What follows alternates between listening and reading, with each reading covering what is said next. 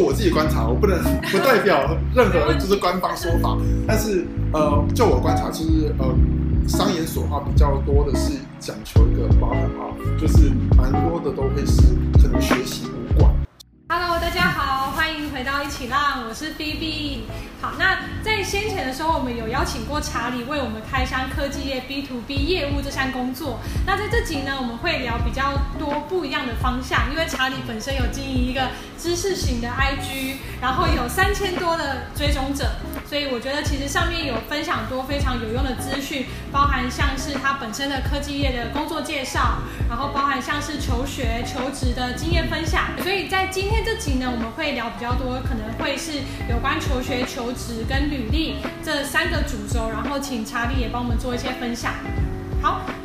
呃，首先呢，先请查理帮我们介绍一下你自己本身的学历背景。嗯，我是读交通大学的外国语文学系，就是外文系。嗯，然后那时候还有辅系管理科学系。然后我之后的话，就是大学毕业之后就推甄上台大的国企所。嗯，对，国际企业。当时怎么会想要从外文系去念台大国企所呢？其实考了大学之前，我就已经对于就是很自己对于商管领域非常有兴趣。但是因为可能分数没有考很好，对，所以那时候就是想说，好，那我就先选择一个我有兴趣，然后也有能力读好的科系，所以我就想说，哎，那我先去读外文系。对，是如果说他也想要去做辅系啊，或者双主修的在学生，他可以怎么样去规划这件事情？好，我觉得就是提早开始规划，然后你就是可以去看一下自己呃修课的一个标准到底就是毕业的门槛是什么，然后呢，以及他们修课的毕业门槛是什么，以及早规划的另外一个好处就是说，你可以把握你所有的就是呃学习跟就是。呃，成长的机会，就等于说，你看到一个机会之后，你会知道说，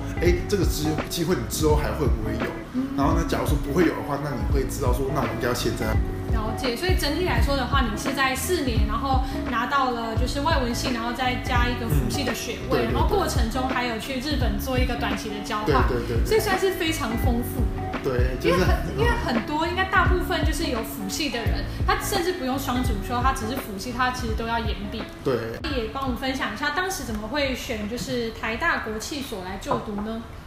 先讲为什么要读研究所好了，嗯、因为我那时候是大二的时候，有一个学姐回来分享，就外文系学姐回来分享说，哎，她在做品牌行销，嗯、然后那时候也不知道品牌行销什么，就说哦，好好玩哦，好酷哦，跟好多网红合作、名人合作，然后说好，那我要做这个。然后虽然我那时候也不知道要干嘛，但是就是先设定目标，然后我就是开始修一些行销相关的课程，嗯、然后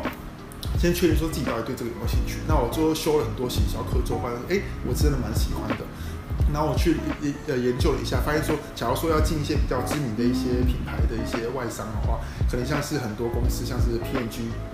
Unilever 这些的话，其实都要有一个比较好的一个学，就是商学院的背景。所以最后决定好，那我就要准备研究所。那时候是上了台大的商研所，对，跟台大的国企，对，然后都有推荐上。你可以帮我们分析一下这两个研究所吗？嗯，我觉得就我自己观察，我不能 不代表任何就是官方说法，但是。呃，就我观察，就是呃，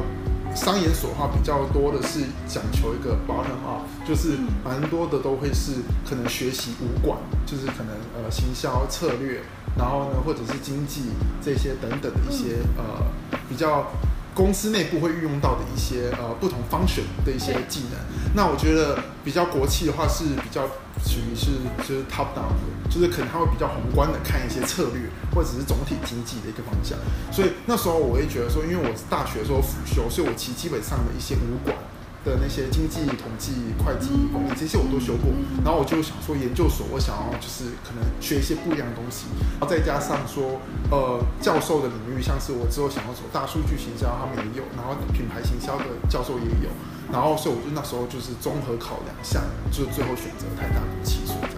可以帮我分享一下，就是就读外文系跟就读国际所这两个，就是学历分别让你觉得很重要，然后教你的三件事情是什么？我觉得第一个的话，外文系的话，第一点的话是就是文文学素养、人文的这种观察，对，这听起来很虚无缥缈，但是我觉得呃，就是这个是我深刻，就是之后等到呃外语系毕业之后，我才感觉到的一个很重要的技能，就是我会去看的更深层次，说一个表面的一个行为背后他的一个心理的因素到底是什么，这样还蛮大的。对，而且这也是你工作上日常，你就要去读那些客户的一些反应啊。对对，对，对，他可能讲一句话，然后他很气愤，但他可能气愤是他的情绪，但他可能背后有讲到的原因，可能他也是被他老板骂过。对对对对。然后像第二点的话，就是语言学的学习，像因为外文系有分成文学跟语言学，那其实我比较喜欢语言学这一块，就是比较科学的研究方法的部分。所以就我们会去讲解说语言的形成是什么，然后我们怎么理解语言，然后我们怎么发出这个声音等等，所以也会讲一些口腔的构造等等。所以我就觉得还蛮有趣，原来语言这件事情，我们以为是。很虚无缥缈的一件事情，那其实可以用这么科学的方法去分析，所以等于是说，当我之后遇到一些跨文化或者是跨语言的一些问题的时候，我能够用更科学的方式去切切说，哎，为什么会有这样子一个问题？那我之后可以也一样可以更看到背后的原因学习。那外文系最后一点，我觉得是比较。呃，对我来说，你实验的价值是你自己创造的。就是那时候，因为我们外文系的课程其实还蛮弹性的，然后我鼓励蛮多学生去跨领域的去学习吧。对，所以等于是也应用到我现在工作之后，我也会更擅长去自己规划自己应该在什么时间应该要做什么事情。对，这还蛮重要的。对，所以我觉得这个是外文系教我的。那其实如果就商管来说，又完全不一样。对，第一个商管的话，我觉得是一个呃，像是知识整合的能力，因为像我们刚刚讲的，要学呃经济统计、人资、呃会计。就是呃，行销、财务等等，就各个不同的面向。那其实我们就是会学习说，假如说我们遇到一个问题之后，我们要知道说每一个部门或者每就是每一个他们不同的方选他们的怎怎么看待这个问题，然后他们是怎么思考，对他们来说怎么样是他们呃在乎的。所以等于说，我们可以去剖析说每一个一个问题里面后面的一些 stakeholder 有哪些这样子。然后，所以这个是一个知识整合的。然后第二个部分的话，我觉得是逻辑分析，就是我们会去，呃，把，因为像我们会选多呃理论嘛，像是什么四 P，就是那种行销的四 P 或 STP，或者是 BCG Matrix 这种呃一些理论框架。那其实我觉得这个虽然不是说可能就是你套进去就是什么问题都解决，但是我觉得它是一个很好的方式，说让你去学习说，呃，假如说遇到一个问题，你会知道说它有不同的一些呃小问题。或者是一些不同面向，然后你可以把一个大的问题去拆分下来，然后再针对不同的小问题看一下是到底是哪一个环节出了问题之后，给给一个比较好的一个解决方案，而不会是可能看到一个问题就说好，我觉得是这样子。对，就是要一一击破，你才能让你的解法是最佳化。对对对，所以我觉得这个话也是蛮好的一个训练，就是逻辑分析能力，就会去比较会去拆解问题。对，然后呃，另外一个第三个的话，我觉得是论证分析的能力，就是呃，像是刚刚讲的拆解了很多问题之后，然后其实像我们这边要读很多的，每天我们每堂课都要读很多的 case，就是各种不同商业上企业遇到的问题，很多商业问题是没有一个就是一个。准确正确答案的，那我们要去怎么样去论证说我这个方案是好的？那我所以我们要去找很多可能像是收集数据上面的分析，或者是访谈等等的，然后我们去论证说，哎，我们觉得因为这个问题是。应该这样解决，因为有这些论证去支持这样子一个论点，然后我们应该觉得，我们觉得这样子是最好的一个解法。所以我觉得这个的话就会是呃，对我来说蛮好的一个学习，就是会会去真的去遇到一个东西之后，你不会觉得说我就是直接像是我们文学对 待久了，可能就会说，我觉得就这样子啊，因为可以从这个角度面试、嗯。而且文学就是很主观的，对，我可以这样理解，你可以这样理解，对，彼此是不冲突的，就我可以尊重你的想法。但感觉在 business 上面，其实大家就。会会一起去啊、呃、找出一个最佳解，就是你的加上我的，那我们怎么可以让这个解法是最好的？所以我觉得这是一个呃蛮完整的一个训练，所以我觉得跟外文系就是完全不一样的一个序列，然后我觉得这样的结合是蛮好的一个，就是呃一个跨领域的一个学习这样子。嗯，而且这跨领域的结合，其实在未来工作上面，嗯、不只是你现在可能业务工作，其实每个工作我觉得都会需要这样的思维跟一些人文的素养。对，对，因为毕竟你每天工作的是人，而不是数据。但你要说服人的时候，你反而要拿出数据来佐证上。好，那下一个问题呢？是因为刚才讲比较多，可能是学校这样的，比如说课程资源，它原本就设计好要让你在这四年跟以及在这两年去学到的。那你自己额外有没有推荐一些，就是在校学生，就是你作为一个在学生的身份，你觉得有哪些资源是他们应该把握在学期间去学习的，或是去呃取得的？嗯嗯。你说校内的吗？对，校内的学校内 offer 你的资源。如果我我觉得校内资源其实真的是蛮多，真的希望大家可以好好把握。第一个的话就是刚刚讲到的双主修跟辅修，嗯，对，这个的话就是你可以呃去自己去主动去争取的。当然可能有些会有一些成绩上的要求，但我觉得这个是蛮好的一个资源。那如果觉得说这个负荷太大，或者是可能觉得说哎自己可能成绩没有到那个那个程度的话，嗯、那其实现在蛮多学校都有推那种学分学程。对，那学分学程的话，其实也是一个门槛比较低，然后你也可以去学习更多不同领域。像我们之前也有很多人去修什么法律的学分学程，哦、或者是音乐的学分学程，或是科管。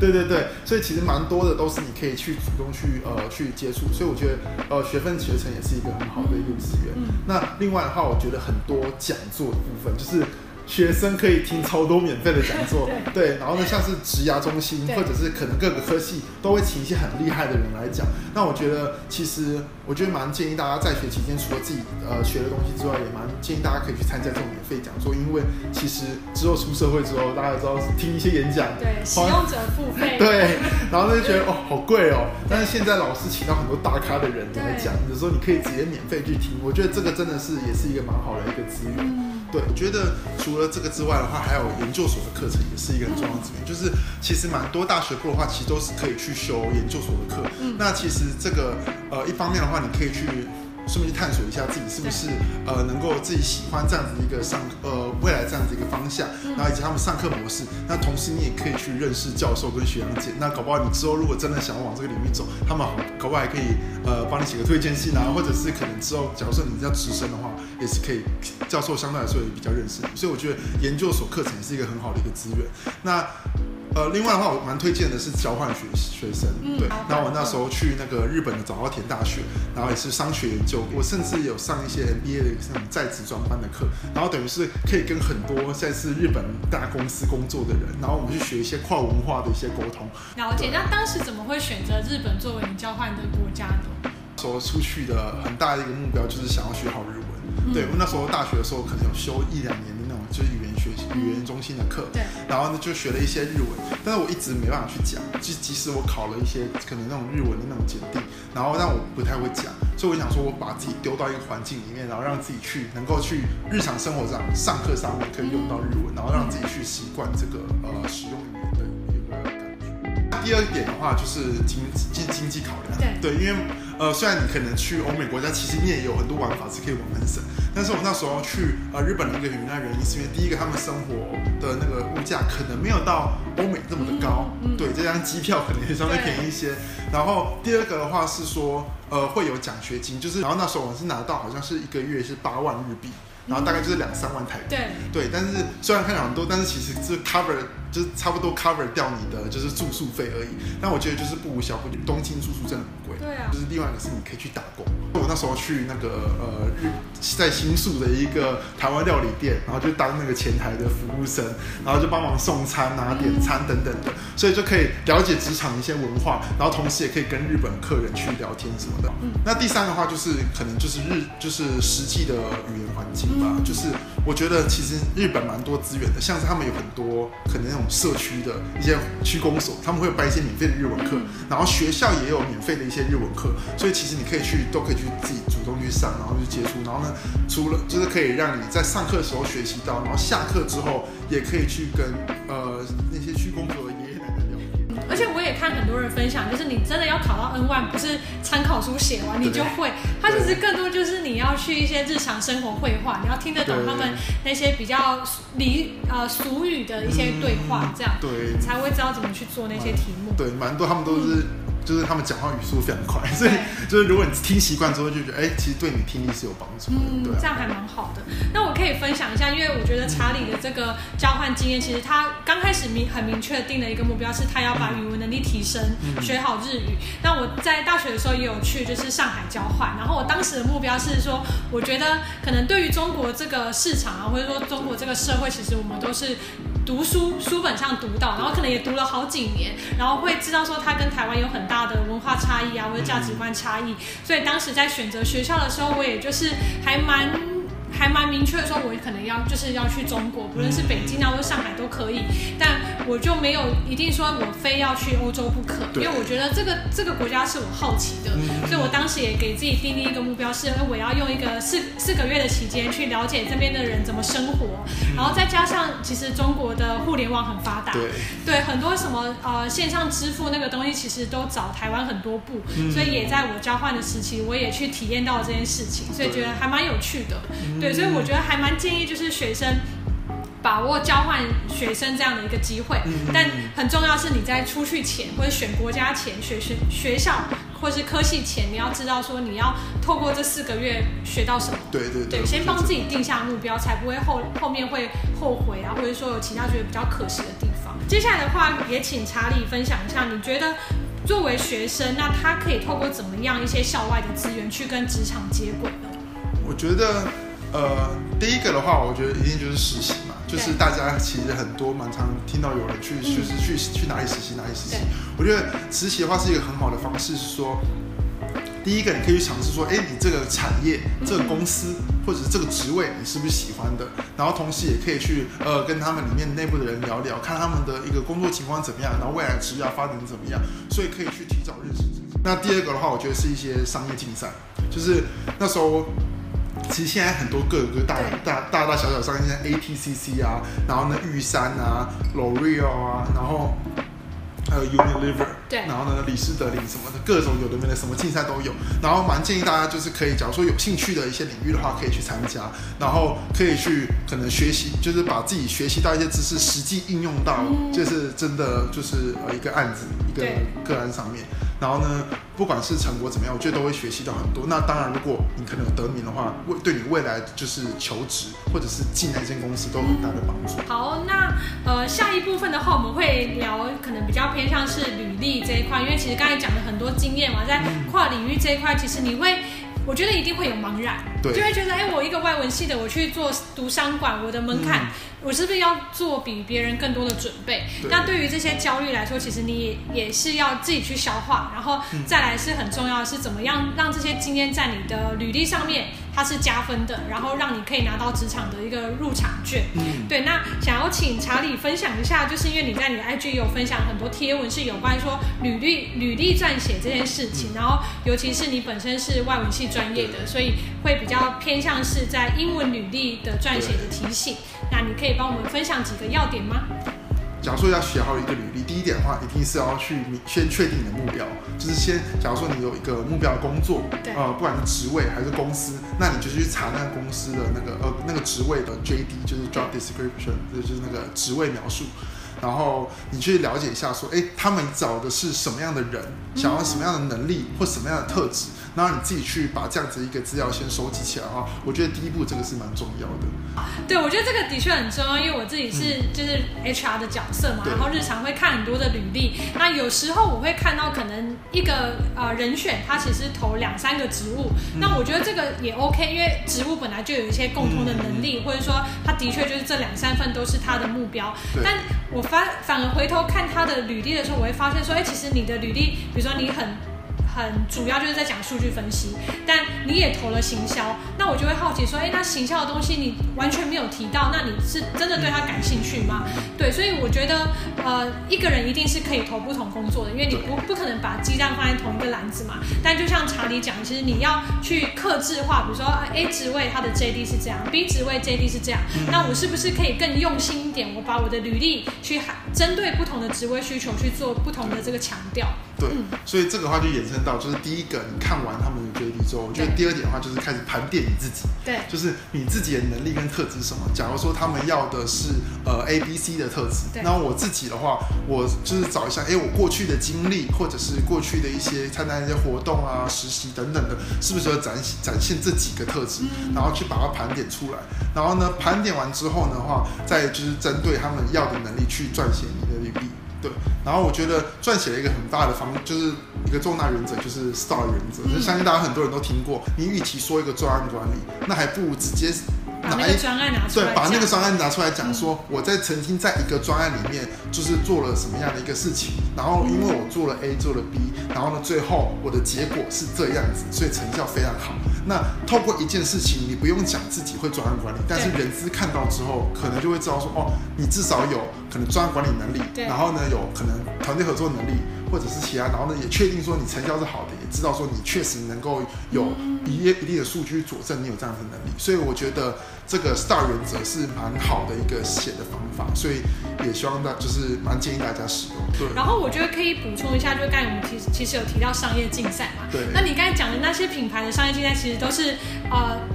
非常多的竞争者，然后你真的要成为 top three，其实是非常的难。嗯，但我觉得你也不用去，就是觉得哎很可惜我没有前三名，我不要把它放在履历上面。你反而是可以把这样的经验放到你的履历上面，因为对于人资来说，我们其实不会说哎第一名我的机会就给他特别多，反而我会去知道说哎这个人他很积极，然后他很愿意在大学期间去尝试这种跨团队的合作机会，即使他不是第一名，我也不会觉得说我要扣他分。对，因为对我来。说，其实这个就是一个软实力的展现吧。我觉得这些东西其实大家都可以尽可能的把它放到你的履历上面，然后创造一个机会点，让人资来跟你做 QA。好，那这集非常谢谢查理，就是也跟我们分享很多跨领域的这个经验谈，包含求学、求职，然后有聊到一些实习的经验，以及最重要的是，就是大家。在做履历这一块的一些重点提醒。那因为查理有自己经营 IG 嘛，那我们会把他的 IG 放在这个资讯栏，然后大家可以点进去看，里面有非常多实用的文章。喜欢一起浪的话，记得按赞、订阅、开启小铃铛。好，拜拜，拜拜，下次见。